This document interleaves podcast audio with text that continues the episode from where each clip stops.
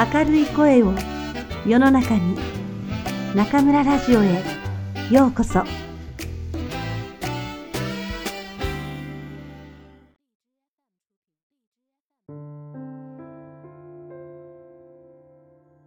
君たちはどう生きるか。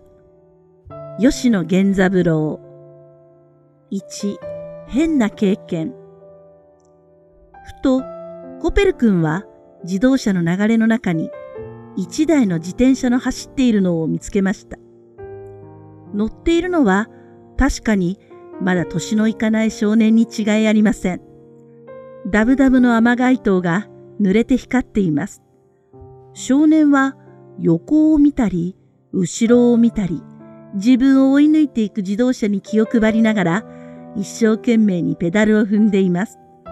コペル君がこんな高いところから見下ろしていることなんか夢にも知らず、雨に濡れてツルツルしたアスファルトの道路を右に左に自動車を避けながら走ってくるのです。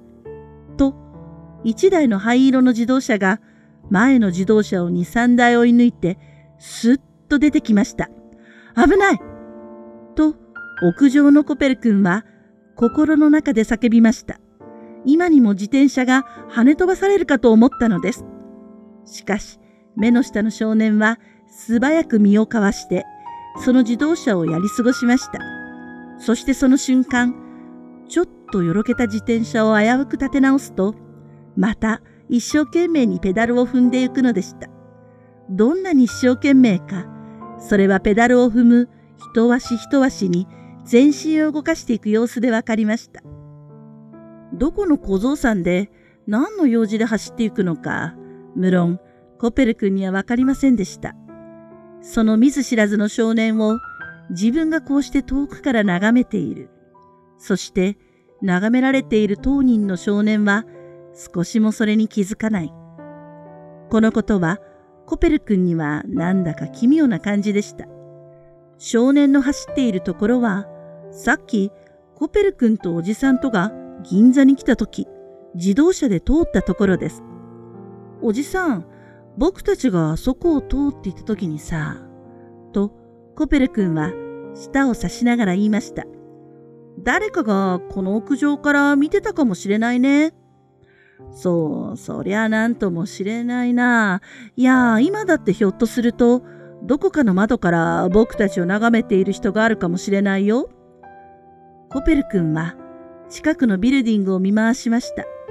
どのビルディングにも、どのビルディングにも、なんてたくさん窓があることでしょう。おじさんにそう言われてみると、その窓がみんなコペル君の方に向かっているように思われます。しかし、窓はどれもこれも、外のぼんやりとした明るさを反射して、雲母のように光っていました。中に人がいて、こちらを見ているかどうか、それはわかりませんでした。しかしコペル君は、どこか自分の知らないところで、じっと自分を見ている目があるような気がしてなりませんでした。その目に映っている自分の姿まで想像されました。遠くネズミ色に煙っている7階建てのビルディング。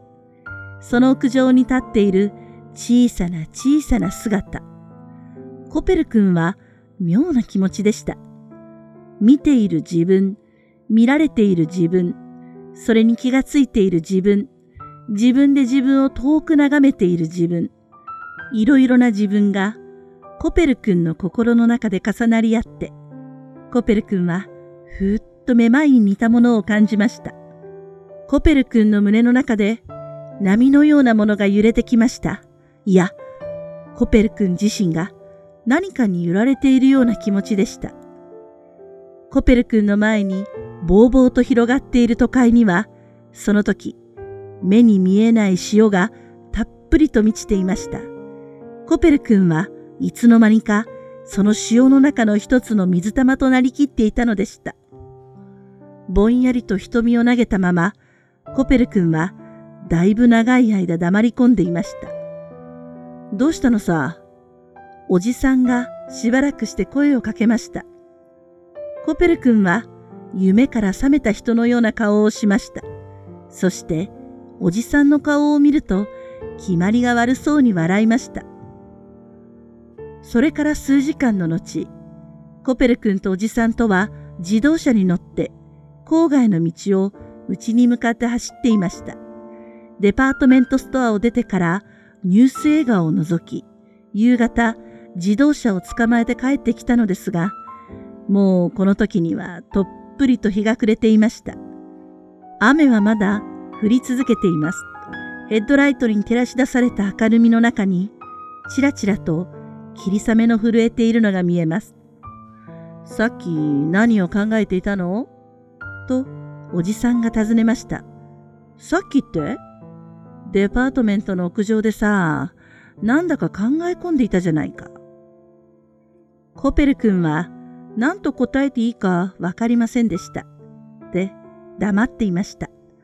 おじさんもそれ以上は尋ねませんでした。自動車は真っ暗な道をぐんぐんと走って行きます。しばらくしてコペル君が言いました。僕、とても変な気がしたんだよ。なぜ？だっておじさんが人間の揚げ塩とか人間の引き塩とか言うんだもの。おじさんはわからないというような顔をしました。するとコペル君は急にはっきりした声で言いました。人間っておじさん、本当に分子だね。僕、今日本当にそう思っちゃった。おじさんは自動車の薄暗い明かりの下でびっくりしたように目を見張りました。コペル君の顔がいつになく生き生きと緊張しているではありませんか。そうか、とおじさんは言ってしばらく考えていましたが、やがてしんみりと言いました。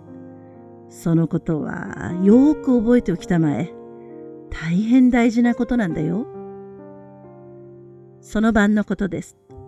おじさんは自分のうちの書斎で遅くまで起きて何かしきりに書いていました。時々手を休めてタバコをふかし、何か考えてはまた書き続けます。1時間か1時間半もそんなことを続けていましたが、とうとうペンを置き、書いていたノートブックを閉じました。それはエビ茶色のクロースの表紙のついた大型なノートブックでした。おじさんは机の上に置き去りにされてあった紅茶茶碗を取ると、もう冷たくなってしまった紅茶をぐっと飲み干し、それから大きな伸びをして頭をポリポリとかきました。そしてタバコに火をつけて、しばらくゆっくりとふかしていましたが、間もなく机の引き出しを開け、ノートブックをその中にしまうと、電灯を消して、のそのそと寝室へ行ってしまいました。ところで、このノートブックは、ちょっと覗いてみる必要があります。なぜかというと、本田純一くんがどうしてコペル君と呼ばれるようになったか、その訳がこのノートに隠されているのですから。